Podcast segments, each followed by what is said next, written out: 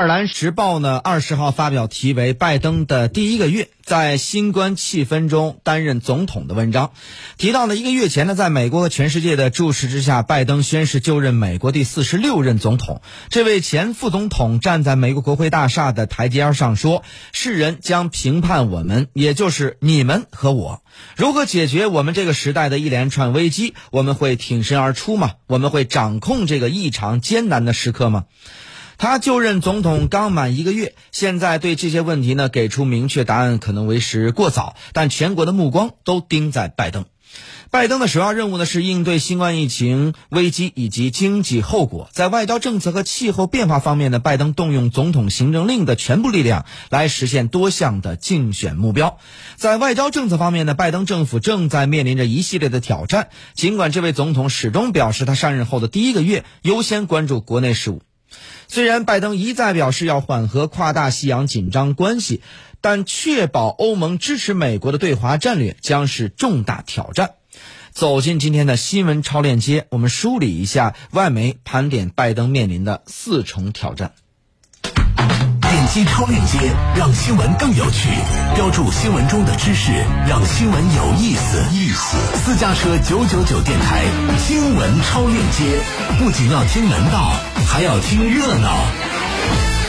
好，这个时间我们有请记者张倩来梳理一下全球各大媒体呃盘点的拜登面临的四重挑战都有哪些。好的，谢飞，我们先来刷新一下美国有线电视新闻网的报道。美国总统拜登当地时间十九号的时候，置身白宫，足不出户，却登上了世界舞台，不是一次，而是两次。那拜登与其最主要的欧洲盟国的领导人呢，是一道参加了在伦敦和慕尼黑的视频会议，这在疫情之前呢，几乎是不可想象的。他在一年一度的慕尼黑安全会议上宣布，美国回来了。去年的十一月份的时候呢，特朗普总统曾无理的中途离开二十国集团 G 二零领导人的。视频峰会，今年呢则完全没有出现这样的事情，每个人都高兴的在自己的房间里面与拜登视频会谈。那报道称呢，拜登首次虚拟会议上的东道主呢，英国首相约翰逊也施展起自己那种特有的亲和力。报道展示呢，拜登对于非虚拟的慕尼黑安全会议非常了解，许多年里呢，他总是穿行于现实版慕尼黑安全会议会场，也就是五星级的。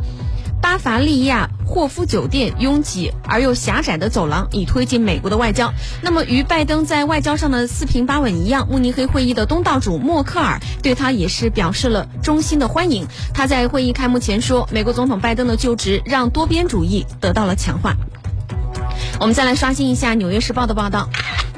有一些微妙之处呀，值得观察。默克尔暗示了与拜登在俄罗斯问题上的已知旗舰，其中也包括了如何应对纳瓦利内被捕一事。那报道还称呢，拜登希望在即将开通的把俄罗斯天然气输送到欧洲的北溪天然气管道二线呢可以关闭，但是默克尔。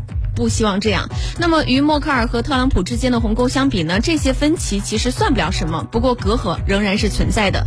拜登记忆中的欧洲和现在的欧洲已经不同了。默克尔呢，并不是唯一向他发出这种信号的人。法国总统马克龙也对拜登表达出了谨慎的欢迎。他说：“我们在非洲、中东确实与美国面临共同的挑战，但是呢，也许我们的议程没有相同的优先级。”报道称呢，在美欧存在分歧的另一个领域，也就是中国问题上，拜登希望。盟友站在自己一边，布鲁塞尔的呃欧盟的一位官员说呢，我们认为我们应该与中国接触，而且呢不仅是谈论中国，还要与中国对话。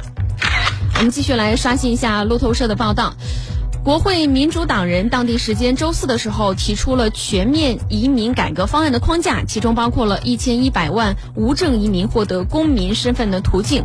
但是呢，就一揽子计划达成协议是另外另外一回事，因为立法呢需要在民主党和共和党各占五十席的参议院获得六十票。